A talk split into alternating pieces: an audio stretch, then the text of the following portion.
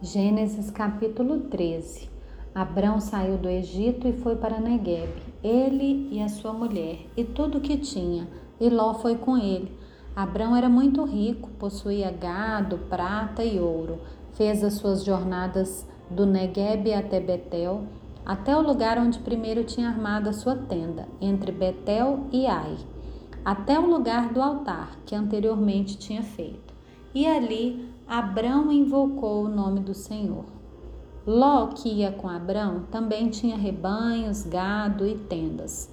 E a terra não podia sustentá-los para que morassem juntos, porque eram muitos os seus bens, de maneira que não podiam morar um na companhia do outro. Houve desentendimento entre os pastores do gado de Abrão e os pastores do gado de Ló. Nesse tempo, os cananeus e os ferezeus habitavam essa terra. Então Abrão disse a Ló: Não deveria haver conflito entre mim e você, e entre os meus pastores e os seus pastores, porque somos parentes chegados. Não está toda a terra aí adiante de você? Peço que você se afaste de mim. Se você for para a esquerda, irei para a direita Se você for para a direita, irei para a esquerda. Ló ergueu os olhos e viu toda a campina do Jordão, que era bem regada como o jardim do Senhor, como a terra do Egito até a região de Zoar. Isso foi antes de haver o Senhor destruído Sodoma e Gomorra. Então Ló escolheu para si toda a campina do Jordão e partiu para o Oriente e assim separaram-se um do outro. Abrão habitou na terra de Canaã e Ló foi morar nas cidades da campina. E ia armando as suas tendas até Sodoma.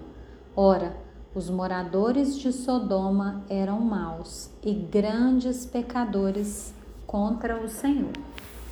O Senhor disse a Abrão, depois que Ló se separou dele: Erga os olhos e olhe de onde você está para o norte, para o sul, para o leste e para o oeste, porque toda essa terra que você está vendo, eu a darei a você e a sua descendência para sempre.